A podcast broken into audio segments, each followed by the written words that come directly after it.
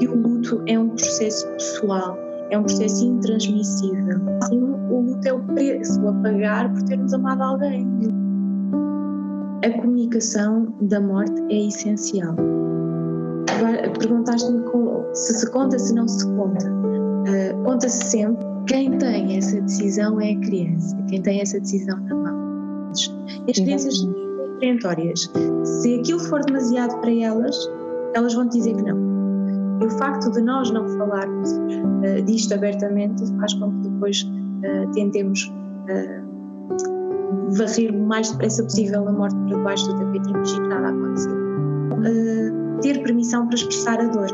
E, e, e essa vivência reclusa de, de, de, não permitir a expressão do luto é-lhes muito marcada até hoje. E o luto é um processo pessoal é um processo intransmissível.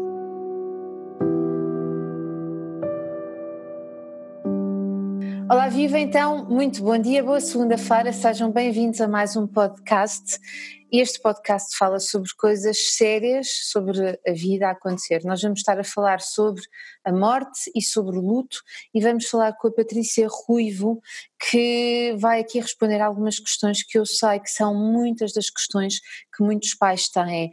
Antes de começarmos, deixem-me uh, passar a palavra à Patrícia, que se vai apresentar e vai nos dar a conhecer um bocadinho sobre aquilo que ela faz e também onde é que nós a podemos encontrar nas redes sociais. Patrícia.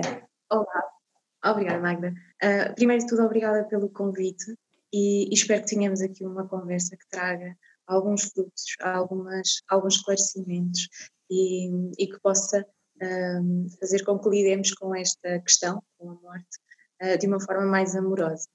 Um, depois, um, eu sou psicóloga e hipnoterapeuta clínica e de saúde, uh, trabalho com todas as faixas etárias e, a minha ligação ao luto, que é aquilo que importa para aqui, um, começou prévia à faculdade, depois, claro, nasceu e floresceu na faculdade com mais profundidade, mas depois tive a oportunidade de trabalhar numa unidade de cuidados paliativos, uh, onde tinha um contexto mais privilegiado e diário em contacto com estes temas aqui, um, do processo de morrer, do processo de luto, quer com as famílias, quer com as pessoas que estavam a atravessar este momento. Ok, então, vamos. Então, uh, começa assim esta história. Vamos falar sobre isso porque uh, a morte também faz parte da vida, não é? Nós temos uh, o nascimento de um irmão, nós temos por vezes o divórcio dos pais, mas também acontece termos um animal de estimação que morre, o avô também que morre, às vezes, tragicamente, os pais ou as mães eh, também acabam por ter eh, ou acidentes ou doenças, enfim. Mas antes de começarmos a falar sobre, sobre estes assuntos, Patrícia, convém aqui começarmos pelo início, que é explicar o que é o luto, exatamente. Sim, o luto uh, tem duas aqui vertentes. Tem o processo de elaboração da perda, não é? Enquanto tristeza, portanto, é um processo psicológico de elaboração de perda, tristeza, de alguém significativo, mas depois também tem o outro lado, que é uma parte mais cognitiva de confrontação com essa perda. Portanto, as emoções todas que nós sentimos, que podem assumir uma, uma componente mais física, como a fadiga corporal, eh, aquela sensação de fraqueza, aquela sensação de vazio, de sufoco no peito, de, até de alguma náusea, de algum mal-estar e depois temos a parte dos sentimentos propriamente ditos, não é? A raiva, a culpa, o alívio quando são situações prolongadas de doença. E temos depois a outra parte que eu te falava, que eram as cognições. Tem muito mais a ver com a descrença, com a preocupação, como é que nós vamos reinterpretar o mundo, reassimilar, porque o mundo ontem era este igualzinho e a pessoa estava cá, mas agora é este, continua tudo igual, mas ao mesmo tempo está tudo diferente. E, portanto, este processo vai-se fazendo ao longo do tempo. Uh, e depois, claro, isto traz alguns comportamentos, como o ir ao cemitério, que não era, por exemplo, normal, uh, o querermos ficar em isolamento, o trazermos objetos que, que, nos remetam para a pessoa. Portanto, há aqui uma data de comportamentos que depois tentam fazer a ponte neste processo. Mais coisas que eu te posso dizer de uma forma uh, que, tu, que, que seja simples perceber. Um, primeiro, o luto antigamente era percepcionado, por exemplo, em estádios. Nós acreditávamos que se fazia por degraus. Uhum. Tinhas a fase da negação, existe o modelo dos cinco estádios, que é muito conhecido. Um, tinhas a negação, depois tinhas a raiva, a fase de negociação, a fase de depressão e depois então a fase de aceitação. E quando nós chegávamos à fase de aceitação, acreditava-se que o luto estava terminado. Hoje em dia, a nossa noção um, como profissionais de luto é que este modelo é muito válido para muito tipo, muitas de perda, não é? Uh, e para alguns lutos, por exemplo, um divórcio, uh, um luto até de um animal de estimação, mas para alguém que nos morre, para alguém que é nosso, é muito difícil uh, isto ser tudo tão certinho. Na verdade, é mais um processo desorganizado uh, e caótico do que propriamente esta questão de, ok, agora uh, já passei esta tarefa e vou à seguinte. Não, de todo. Uh, nós sabemos, as datas, por exemplo, comemorativas levam-nos uh, a entrar aqui um bocadinho numa fase em que nós às vezes já não está presente nos nossos dias, em que a, a tristeza não está tão presente, em que nós não pensamos todos os dias, e depois há ali ou um cheiro, ou uma música, ou uma data que nos leva outra vez para dentro do luto. Portanto, é um processo que é muito mais flutuante, uh, muito mais desorganizado. É o tu acordares e saberes que a pessoa está, uh, ou, e, e, ou melhor, não está. Um, e não há outros dias em que tu acordas plenamente convicta que a pessoa está, pegas no telemóvel e a meio do telefonema cai-te a realidade, não é? Uh, ou mesmo uh, é preciso contar isto a alguém. Já sei quem vou contar, não é? E eu vou passar ali por casa e vamos. Ah, não vamos, não é? É aquela questão de cair da realidade naquele momento. Portanto, o trabalho do luto, hoje em dia, é mais feito no sentido de nos reconectarmos com a pessoa uh, que nós amamos uh, e que já não está, vivermos essas emoções do luto, uh, os sentimentos associados e, e, e, quando são situações de luto prolongado, doença, fazer a própria trajetória da perda, não é? Ultrapassarmos isso. E quando eu digo ultrapassar, não é uh, passar por cima, é no sentido de nós aceitarmos a realidade dessa perda. Nunca a perda. A perda é sempre, quando nós pedimos alguém para aceitar a perda, a perda foi alguém desejado, portanto não se aceita a perda, não é? Vai-se convivendo com a realidade da perda. Uhum, e depois uhum. é justamente a, a essa nova realidade. Eh, e esse ajustamento passa por reajustar planos, passa por eh, sonhar outras coisas sem a pessoa, portanto, criar novos planos em família, criar novos planos sozinhos, uh, passa por, no fundo, nos seguir em frente, não é? E depois a questão da narrativa. A outra pessoa, quando, quando vai embora, é como se nós tivéssemos de ficar encarregues de escrever o último capítulo dela. E, e cada pessoa vai escrever uh, o seu capítulo final daquela pessoa que não teve tempo de escrever, não é? Uh, e ao mesmo tempo também temos de trazer essa narrativa que doamos ao outro para nós. Uhum. Portanto, de incluir na, na, nossa história. É? Então é um processo, um processo de readaptação ao mundo exterior e um processo de reassimilação do mundo interior. Isto é o luto de uma forma muito simples. Aqui quero-te só dizer, porque é mesmo muito importante que as pessoas retenham isto, que o luto é um processo pessoal, é um processo intransmissível, é um processo muito singular. A forma como eu vou viver o luto vai ser diferente de qualquer outra pessoa que tenha tido uma relação com a mesma pessoa que me morreu, eh, vai ter. Por muito que até as nossas expressões uh, emocionais se assemelhem, ele é diferente. Porquê? Porque não há duas relações iguais. E, portanto, não pode existir dois lutos iguais, nem dentro de nós. O luto que eu vou fazer uh, por uma pessoa é diferente daquele que eu vou fazer por outra. Uh, porque as relações são diferentes e como as relações são diferentes, uh, o luto é diferente, porque o luto é o chorar, a perda de conexão, não é? Com a pessoa. É, no, no, assim, numa, numa no máximo, o luto é o preço a pagar por termos amado alguém, numa escala máxima. Isso é muito bonito de se ouvir, é o preço a pagar por ter amado alguém e que vale a pena amar. Mas sabes que eu estava-te a ouvir e isso leva-me logo a, uma questão que eu tenho aqui, que eu quero mesmo, mesmo perguntar-te, porque para mim é, é a questão mais importante. Todas elas são importantes, mas para mim esta é a mais importante, sabendo que temos imensos pais que nos estão a ouvir neste momento.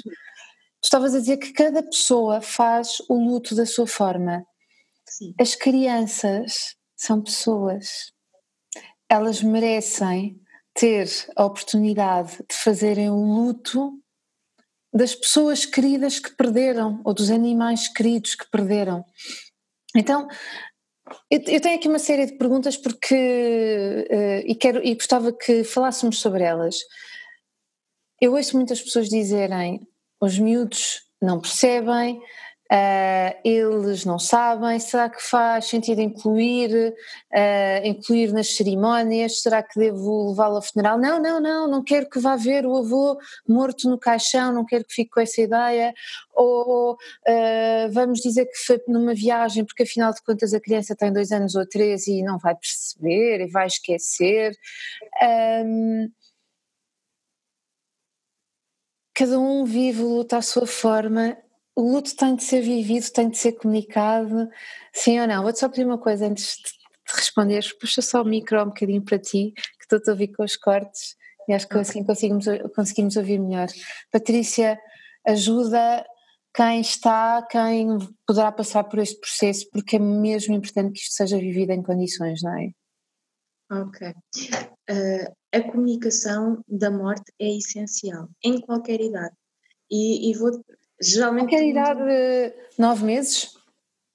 Qualquer idade, por, um, por uma questão. A criança, mesmo que não entenda o conceito de morte, uh, a criança entende o que é que se está a passar no ambiente. Entende a tristeza, entende o stress, entende que alguma coisa não está bem.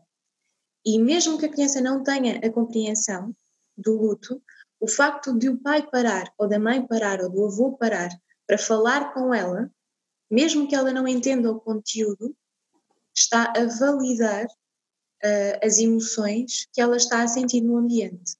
Portanto, a questão de. É, é um bocadinho uma mão de, de, duas vias, não é? é? É para a criança, acalmar a criança e também para o adulto começar a ter o treino de se descentrar do seu luto porque aqui é a grande responsabilidade de ser uh, o educador. Uh, nós, os lutos são diferentes, nós perdemos pessoas diferentes, e no caso, por exemplo, aqui de um avô que, que, que morra, não é? Temos aqui o neto, não é? Temos aqui o luto do neto, temos aqui o luto do filho e temos aqui o luto, se calhar, do, do da companheira, não é? Da, portanto, temos lutos diferentes. E enquanto adultos nós temos a capacidade de fazer este luto sozinhos, se calhar, um, ou seja, pode ser precisa ajuda profissional, pode não ser precisa, o suporte social é sempre muito bem-vindo, uh, mas uh, temos uma, uma autorregulação uh, que nos permite lidar com as nossas emoções. A criança vai precisar de auxílio nesse processo. E, portanto, nós temos de conseguir descentrar-nos e percebermos que o luto dela é diferente do nosso. E mesmo que ela não entenda, é importante nós começarmos a ter esse treino também de nos descentrarmos do nosso luto e uh, acompanharmos o luto da criança, tenha ela que idade tiver. Uhum. Agora, perguntaste-me se se conta, se não se conta. Uh, Conta-se sempre, como eu já te disse, agora a forma como é que se conta, não é? Uh, primeiro, o mais breve possível, para evitar que seja alguém de fora a contar, não seja uma pessoa uh, em quem tenhamos uh, confiança, em que a criança tenha confiança. É importante que seja uma pessoa, um momento e um lugar seguros.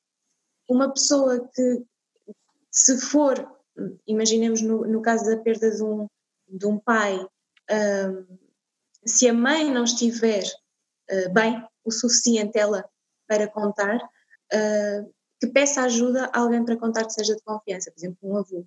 Uh, importa que seja uma pessoa de segurança para a criança. E se a mãe não consegue estar naquele momento porque está muito. Uh, triste. Sim. Se ela não está a ter ferramentas para conseguir uh, naquele momento ser ela a partilhar essa notícia, que seja outra pessoa da confiança e da segurança dela. Portanto, a pessoa tem de ser segurança, o momento tem de ser de segurança, não é quando está tudo agitado, não é na hora, é darmos um bocadinho de espaço para nós acalmarmos, uh, trazer para casa, não, é num lugar onde está muita gente, portanto, é num lugar seguro para a criança poder, uh, se quiser depois expressar livremente as suas emoções, o chorar, o, o quero ir para o meu canto, para o meu lugar seguro, uh, para o meu quarto, portanto, estar num lugar onde ela se sinta segura. E eu insisto muito na segurança e vou reforçar muito esta palavra e depois lá está, uh, o, o, momento tem de ser seguro e o lugar tem de ser seguro. Quando nós temos isto, uh, este, estes três pré-requisitos, uh, devemos colocar-nos à altura da criança, não é? E, e, estabelecer contacto com ela e contar que a pessoa, seja ela próxima, seja ela distante, aqui não, não importa a natureza da relação, importa nós passarmos a mensagem que aquela pessoa morreu Uh, e nós podemos usar a palavra morreu, podemos usar a palavra faleceu, podemos usar uh, morte. Pode... O que interessa é que nós não podemos ir lá com eufemismos. Temos que falar me... o que aconteceu. Uh, e depois temos que fazer um exercício de centrar a, a, morte no corpo. E, e, eu vou explicar isto. Porque a criança funciona no, no paradigma da imaginação. E quando nós falamos. de crianças com que idades, Patrícia? Estamos a falar com crianças. Aqui, estou a ir até aos 10 anos. Okay? Uhum, okay. Depois começam a compreender melhor e já viram bastante. Mas algumas crianças não tiveram contacto nenhum, portanto, vamos alargar um bocadinho até, até essa faixa. Um, as crianças tendem a, a viver na, na, imaginação e, portanto, quando nós vamos falando da morte nas histórias, uh, vai aparecendo como uma figura como uma personagem. Uh, e, portanto, é, é, é um, não é um, uma concepção de corpo animal. Okay? Certo, certo, certo, certo. Entrar a morte no corpo e esta pessoa morreu, o que é que isso significa? Significa que ela já não sente, ela já não sente fome, ela já não sente frio, ela já não vai acordar, ela já não vai mexer-se, ela já não vai brincar, ela já não vai falar. Uh, e é importante nós centrarmos então a morte neste caráter inanimado e descrevermos o que é que não, o que é que não vai mais acontecer. Uh, temos que, a partir daí, e, e, a criança provavelmente vai fazer perguntas, pode não fazer, mas temos que abrir esse canal para perguntas.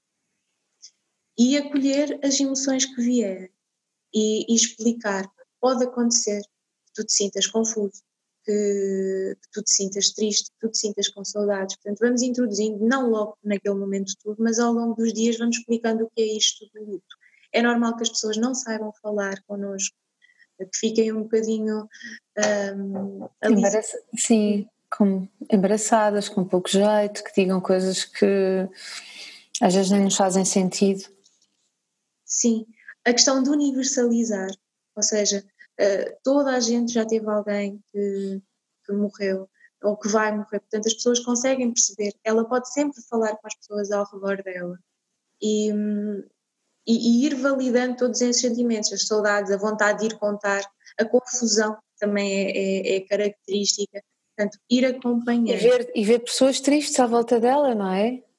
Durante um determinado período, porque o luto tem que ser vivido e a tristeza é para ser sentida, não é para, como tu disseste há bocadinho, não é para saltar, é para viver, é para viver esse processo. Deixa-me fazer uma pergunta que muitos pais me colocam, que é, devemos levar a criança ao funeral? Quem tem essa decisão é a criança, quem tem essa decisão na mão. O que é que nós... Que bom ouvir isso, sabes? É porque nós não, é, é, é, nós não podemos. Isto agora vou pôr a minha colher, deixa-me só. Mas é que é um respeito tão grande pela criança e pelo processo de luto, nós não temos o direito de lhes tirar essa oportunidade de despedida, não é? Continua, Patrícia, desculpa.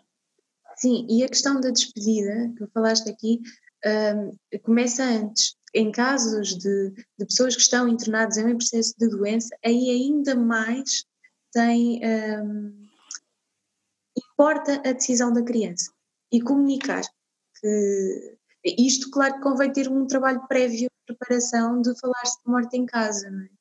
E, e vou, vou, aqui retroceder um bocadinho, que é uh, tu falares um, da morte dos animais que estão à tua volta, e não quer dizer que sejam dos de estimação, mas no parque nós vemos passarinhos mortos, nós vemos animais que, que estão a circundar a nossa casa, o que é que lhes acontece, não é? Uh, esta questão da universalidade da morte. Sim, um ator que faleceu, um cantor que tantas vezes passa nas notícias, não é? E, portanto, inserirmos o, o tema como uma normalidade do nosso dia a dia, não é? Triste, mas é, é faz parte. Sim, a universalidade, portanto, tudo aquilo que está vivo uh, um dia vai morrer. Uh, a questão também da pluralidade da morte. Há quem morra por doença, há quem morra por velhice, há quem morra por acidente, portanto, vamos falando dos diferentes tipos de morte, uh, porque senão, por exemplo, nas histórias, é sempre o mal que morre, não é? Uh, então, temos que, que aqui colocar uh, outros tipos de morte para depois não ser um choque, não é? Porque o meu avô não é mau porque é que ele foi embora, não é? Quer dizer, é uhum, uhum. Ou porque é que o meu colega da escola morreu, se só morremos velhinhos? Exatamente, exatamente. A questão da, da irreversibilidade, que já falámos aqui, uhum, é? uhum. explicando ao longo do tempo que não há volta a dar, que, que é definitivo, uh, e a questão do não sentir. Um, Ajuda-me aqui, Magda, perdi-me um bocadinho. Um... Eu estava-te a perguntar isto tudo a propósito de será que, será que devemos perguntar à criança se ela quer ir ao funeral ou não quer ir ao funeral? Será que ir ao funeral ou ao velório vai chocá-la? Ok. Um, as despedidas não chocam no hospital, concluindo isto, portanto, se a criança quiser ir e explicar-nos que o avô pode estar entubado, portanto, é sempre importante escrever o que é que ela vai ver antes. E as crianças perentórias. Se aquilo for demasiado para elas, elas vão dizer que não, uh, sem qualquer constrangimento. E tu sabes disso porque tu viste isso, não é?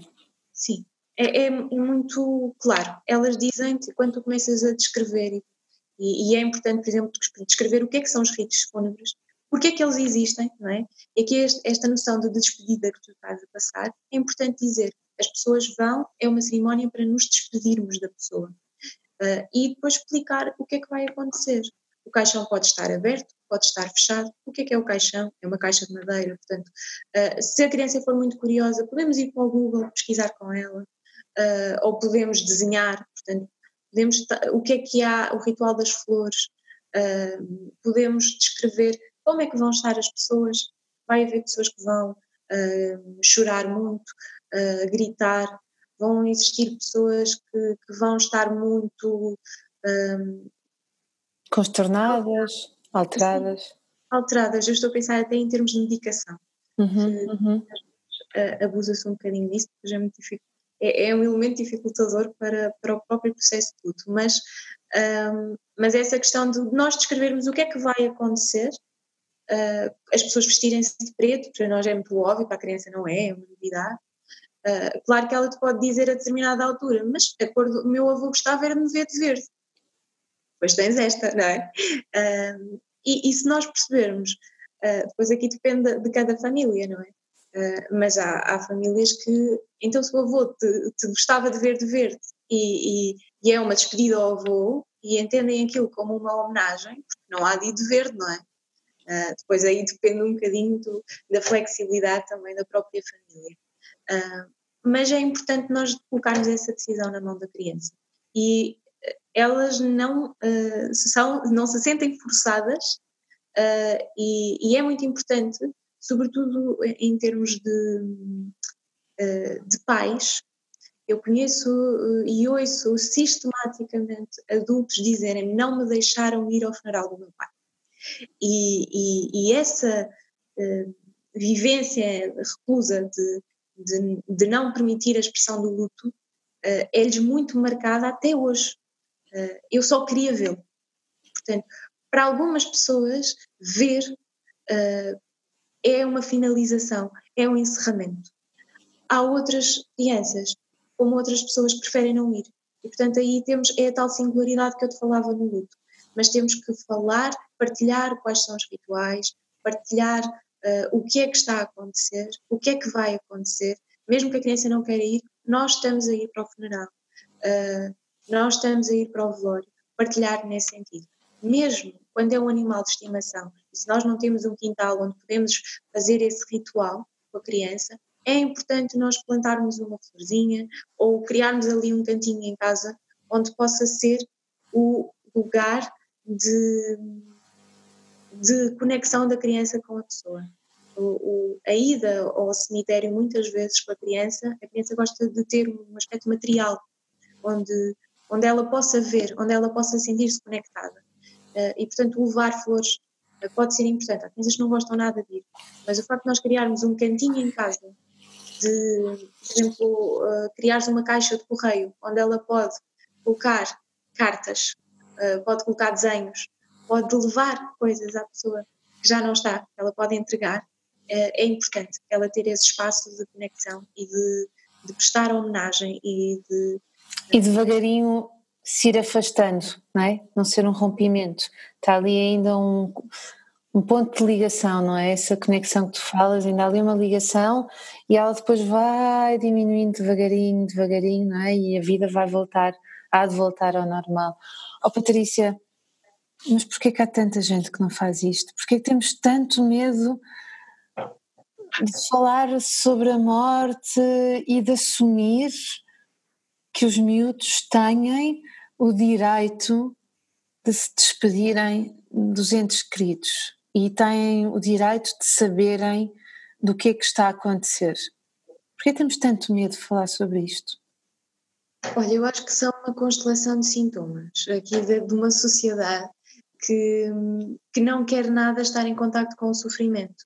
Hum. Eh, portanto, os próprios uh, rituais são abreviados, não é? O funeral faz-se cada vez mais rápido, os corpos, nós vivemos mais em cidades, portanto não há aquela questão de, da aldeia de, de, estarmos em contacto com o velório, de estarem as pessoas todas presentes. Um, o próprio vestir negro uh, já é uma coisa só do dia, portanto há aqui uma data de, de fatores com que fazem que, que, nós estejamos cada vez mais distantes da morte. Aliás, antes em casa, não sei se tens conhecimento disto, mas as pessoas tinham as roupas preparadas para o, o dia do funeral. Sim, sim, sim, perfeitamente, lembro-me perfeitamente disso. E isso era partilhado com as crianças, enfim, toda a gente sabia ali, aquela mala, aquele saco, aquela gaveta tem a roupa que eu vou levar. Sim. E era escolhida com muito carinho e era roupa nova, cuidada, portanto, era um, uma questão de, de, de homenagem. Era preparado, comprava-se o jazigo também, não é? Havia quem tivesse a roupa, se um dia tiver que ir para o hospital, a minha roupinha está aqui, eu tenho que ir para o hospital. Exatamente. E essa preparação uh, para, para as partes uh, não tão boas, não é? Da, da, da relação, não é? É, é? a existência de, da quebra do, daqui de, de uma conexão física uh, era antecipada e era também preparada de forma a garantir a dignidade, o, o carinho, não é? Eu quero ir assim, eu quero, uh, eu quero levar isto, eu quero que vocês me coloquem uh, uma mensagem, portanto as pessoas expressavam os seus desejos. E o facto de nós não falarmos uh, disto abertamente faz com que depois tentemos varrer o mais depressa possível a morte para debaixo do tapete e fingir que nada aconteceu. Sim. Isto tem muitos danos, como é óbvio. Porque... E temos tanto medo que os miúdos sofram e chorem e que passamos à frente, não é? Deixa-me te fazer uma pergunta. Já te chegou algum caso de algum miúdo? Tu há bocadinho estavas a dizer que tens adultos, conheces adultos que não se despediram do, do pai, da mãe, quando, quando isto aconteceu. Mas já te aconteceu de receberes miúdos que só souberam da morte tarde demais para que aquilo não fosse um processo traumático?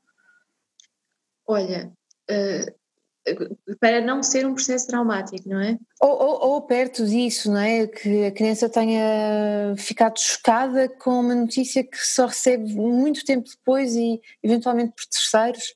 Sim, essa, essa é a grande. E isso depois atrasa o luto, porque uh, ficam presos. Como é que não me disseram? Uh, como é que isto passou? O que é que me estão a esconder mais? É, um, é uma quebra de confiança depois em relação às outras pessoas que estão ao redor e que deveriam ser um suporte social para o luto, não é? Uh, mas acaba por ser uma revolta. Como é que me esconderam isto? Como é que uh, eu pensei uh, que aquela pessoa me tinha abandonado, que aquela pessoa me tinha rejeitado, que, que tinha desaparecido, não é? E, e isso é uma das coisas, as histórias que nós, como nós comunicamos às crianças, às vezes também erradamente. Nós falamos, por exemplo, foi numa viagem, não é? E o foi numa viagem parece assim uma coisa muito poética, não é? Parece assim, ah, suave, não é? Mas depois, uh, primeiro, a criança fica indignadíssima porque é que não se despediu, porque é que não a levou também, não é? Uh, fica sempre na expectativa que a pessoa volte. E depois uh, chega aquele momento também de um, a mãe quer ir de férias, não é? Ou o pai, ou o avô, ou enfim, mas há a generalização que ela fez automaticamente, quem vai de viagem nunca mais volta, não é? Portanto, o custo a pagar é, é muito alto por uma, por um, por aqui, por uma ilusão que não vai durar toda a vida, não é? E quando cai, cai sempre muito mais pesada. É como a história do ir para o céu. Uh, vai, vai de certezinha pedir umas escadas, vai de certezinha querer ser uma nuvem, porque lá está, a criança vive tudo ao pé da letra. E ser uma estrela, uau! Quem não quer ser uma estrela, não é? Quem não quer ir para lá? Depois nós começamos também, às vezes começamos depois a interpretar que isto como uma mensagem de ela já não quer estar aqui. Não, nós é que, nós é que vivemos no plano da fantasia. Estas histórias uh, são para nós, não são tanto para a criança. E depois é verdade. Também há outra que é um, Deus levou porque Deus precisava, não é? E isto cria uma revolta imensa contra o Deus, contra quem foi, porque, quer dizer, que direito é que aquela pessoa tinha de retirar aquela que era minha, não é? Uh, portanto, todas essas histórias e o, o, o, ir também dando outras para, para ser mais suave a notícia, uh, não é uma boa, uma boa estratégia. Mais... Será... Desculpa, uh, o ideal é sermos factuais Sim. e estarmos lá para amparar e acolher tudo o que vier e darmos a mão à criança para a vida continuar, não é? É dizermos as coisas como elas são, podem não ser bonitas, mas é o que é e vamos, e estamos cá para dar, para dar a mão. Eu tenho aqui ainda algumas questões, nós já vamos com, com o podcast longo, mas parecem-me importantes uh, colocar uma delas é um, para quem não comunicou desta forma está agora a ouvir este podcast, o que é que se pode fazer?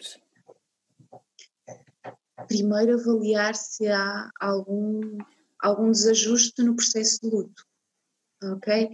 Isto tem a ver com, com comportamentos da criança, Uh, por exemplo, o não querer fazer atividades que antes gostava, o ficar mais apática, episódios de choro, episódios de oposição, de violência, desafio, uh, a questão também de um, ter pesadelos. Portanto, se há alguma coisa no comportamento da criança que não está bem, pode ser um indício que há, que há um luto uh, complicado. Portanto, aí levar, se calhar, a um profissional de saúde para avaliar.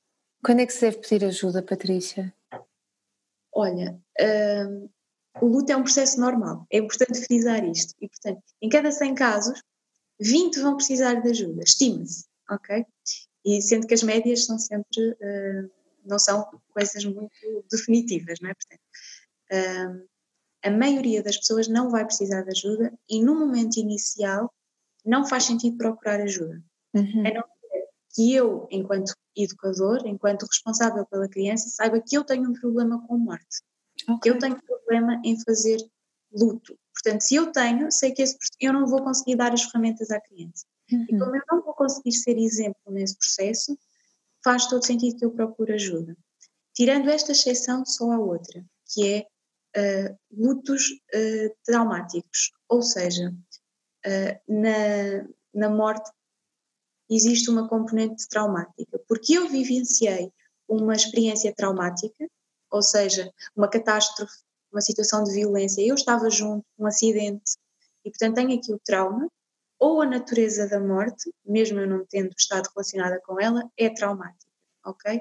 Porquê? Porque aqui o trauma, que é aquilo que nós vamos resolver uh, num primeiro momento, o trauma, uh, enquanto o trauma existir, não existe luto, E, portanto, o trauma é como se nós tivéssemos uma ferida, é que estamos constantemente a arrancar a crosta. Okay. Não vai fechar. Uh, eu vou estar constantemente naquelas imagens, eu vou estar constantemente uh, a recordar ou a imaginar como foi o sofrimento, como foi uh, a morte. portanto, importa-me retirar isso da equação para que eu possa desenvolver luto. Tirando isto, temos que dar tempo ao tempo e perceber se está a evoluir ou se estamos ali parados no, naquela dor. Uh, depois, se não criarmos espaço de partilha em casa, mesmo está tudo a correr dentro da normalidade, ou seja, se não há aqui nada de, que nos leve aqui a sinalizar isto como um luto complicado, uh, importa que criemos esse espaço e que voltemos uh, atrás um bocadinho e falemos daquilo que nós sentimos, das saudades que temos, de partilhar histórias, partilhar memórias, recriar algumas tradições. Se aquela pessoa gostava muito de, de determinada comida, por que não nos juntamos todos e fazemos? Se aquela pessoa tinha o sonho de conhecer aquele país, por que não organizamos uma viagem em família para aquele lugar? Uh, portanto, vamos tentando recriar uh, estas, estes momentos de reconexão e, no fundo, é isto. Uh, muitas vezes nós temos a ilusão que quando alguém nos morre, nós, não é? qualquer relação é sempre o eu, o tu e o nós. Uh, e nós temos a ideia que nos morre o nós e que nos morre o tu, não é? O outro e o nós. Mas não, uh, morre-nos o outro sim, uh, mas o nós é nosso. E, e, aí é a relação, e portanto nós podemos carregá-la e fazer com que ela tenha significado.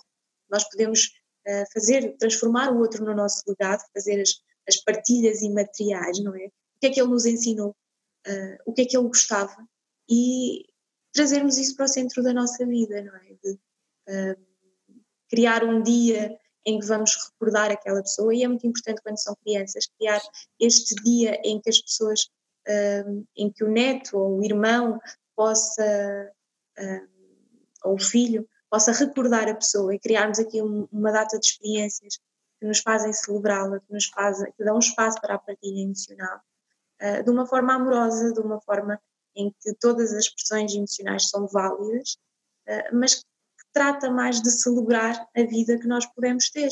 E esse privilégio de nós termos tido essa pessoa, não é? De quem sentimos saudades, de quem amamos, e o amor que nós recebemos e o amor que demos foi real. E ela foi embora, se calhar, mais cedo do que aquilo que nós gostaríamos, nós ficamos aqui com amor, não é? Mas amor parado apodrece, não é? Portanto, temos de colocar em movimento. E, e, a melhor forma de nós fazermos isso é continuarmos a ter a pessoa presente na nossa vida, reconectarmos com ela, e, mas de uma forma diferente. Mas ninguém deixa de ser neto porque o avô morreu, não é? Ninguém deixa de ter pai porque o pai morreu. As pessoas estão lá, a voz delas está lá, os ensinamentos delas estão lá, portanto ninguém tira o lugar de ninguém. Uh, e isso também é, às vezes há uma dificuldade de voltar uh, a ter figuras uh, similares por perto, por culpa, por, por medo de traição, e não tem nada a ver, não é? É, é, é irmos buscar a memória daquela pessoa que nos amava e, e transformarmos isso hum, numa bússola, não é? Numa, numa, utilidade, numa utilidade em algo útil, que não se deita fora, não, não é porque já não está que não, vai, não, não vamos aproveitar. Isso parece-me tudo elementos que facilitam o processo de luto mas quais são aqueles que vão dificultar o processo? Olha, a conspiração do silêncio, já falámos aqui por outras palavras, uh, mas o não se falar da morte, não se falar da doença, o abafar pós-morte ou pré-morte, não é? Quando. Não se falar da doença, fala um bocadinho sobre isso, porque pode acontecer, quem nos esteja a ouvir, possa ter alguma pessoa, algum familiar doente e, e sabe-se que a doença não vai, que a situação não vai terminar da forma como se deseja. Fala um bocadinho sobre isso. Acho que é importante darmos aqui algumas diretrizes aos pais que estão a ouvir.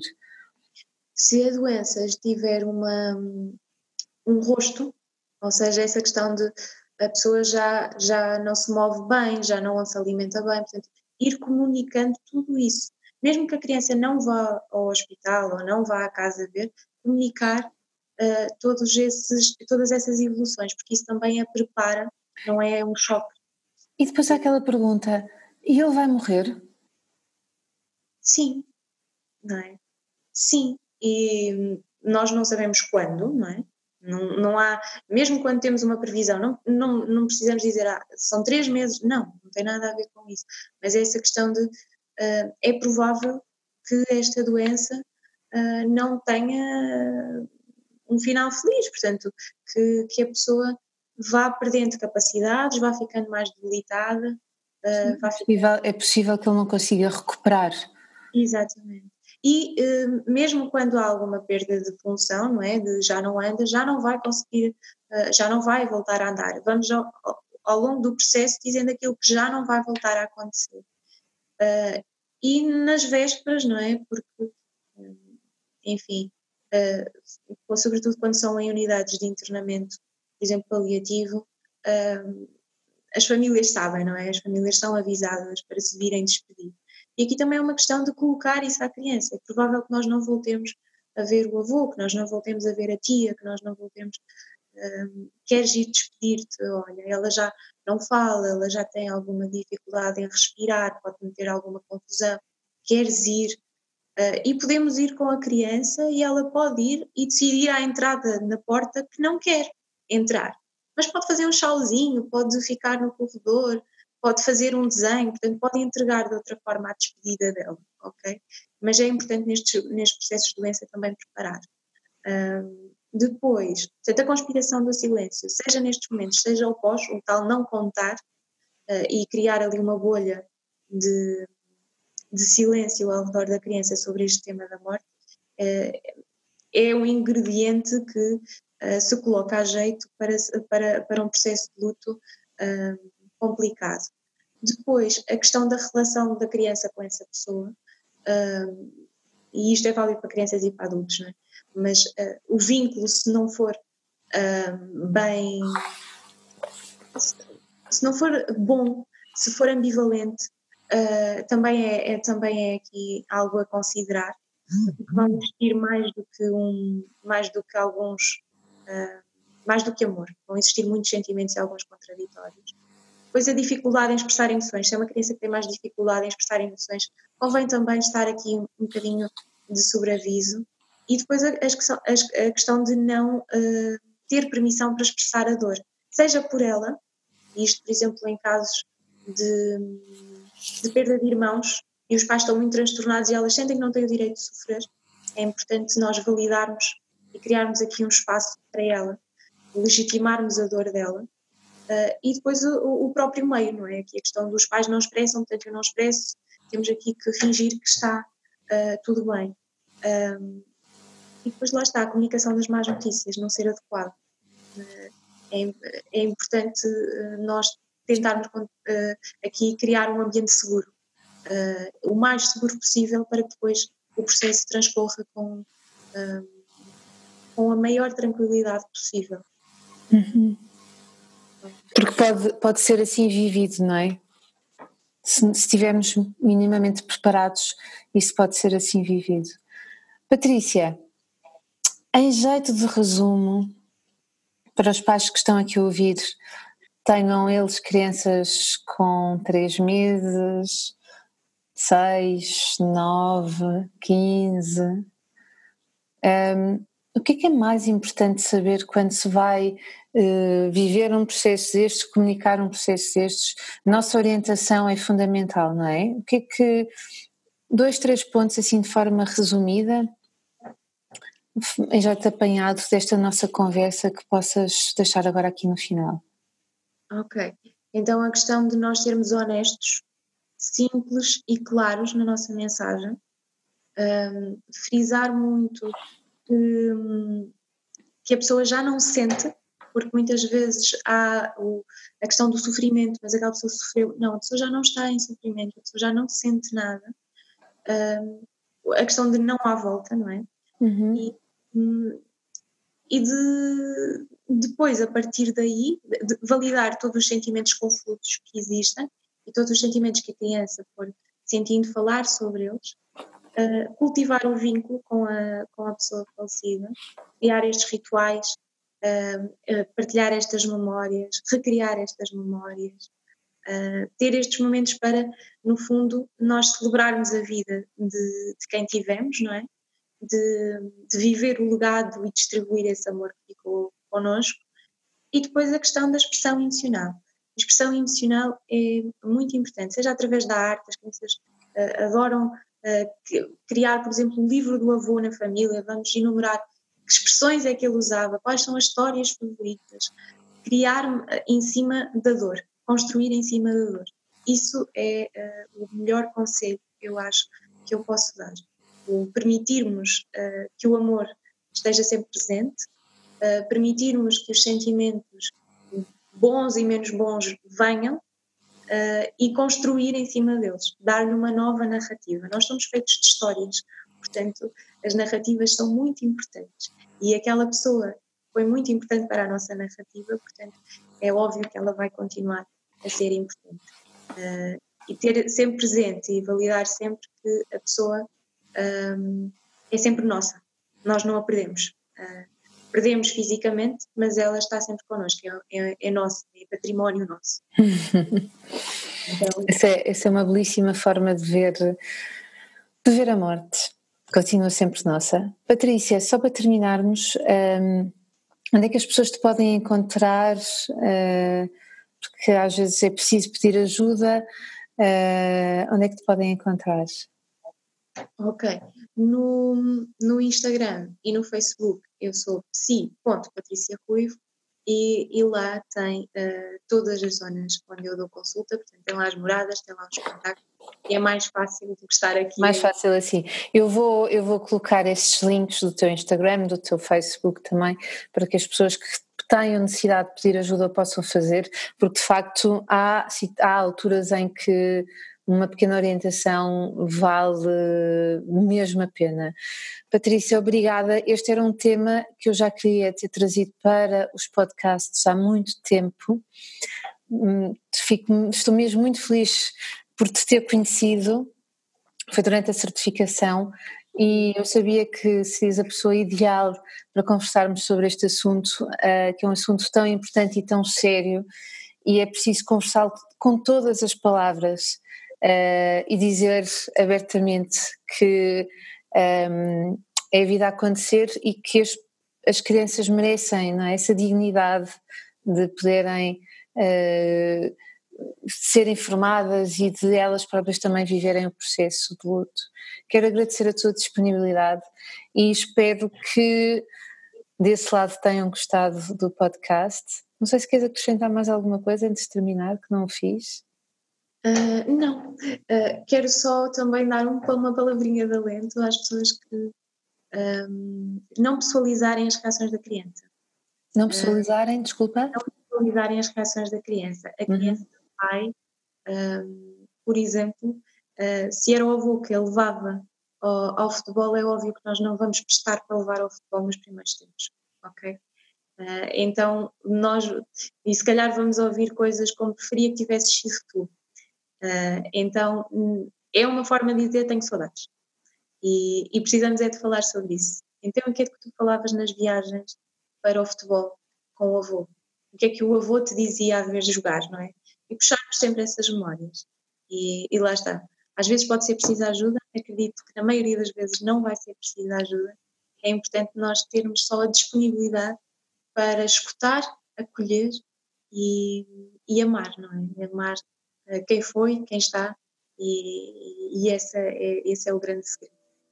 Quero também, aproveito já agora que te interrompi, para, uh, para agradecer também, acho que foi um feliz encontro um, neste tema e, e, nos outros que nós tivemos a oportunidade de partilhar na certificação um, e, e, com certeza um, espero que, que, que seja um, um, crescimento não é, na dor, é importante, não só se cresce na dor, mas a dor potencia muitas aprendizagens e, portanto, quando as famílias se unem ao redor dela, uh, com certeza podem florescer uh, muito, muito melhor uh, juntas. Agradeço-te este convite, sei que realmente te é um tema muito, muito íntimo, te diz algo muito e, e, espero que ele tenha chegado às pessoas certas. Patrícia, obrigada a ti. Foi realmente um podcast excepcional. espero que ele seja ouvido por quem precisa de ouvir que seja passado e repassado, porque são aprendizagens que nós fazemos, nós não nascemos ensinados na maior parte das matérias e vale a pena pensarmos sobre este assunto. Patrícia, obrigada a ti e espero que tenham gostado. Vemo-nos na próxima semana para mais um podcast. Até lá.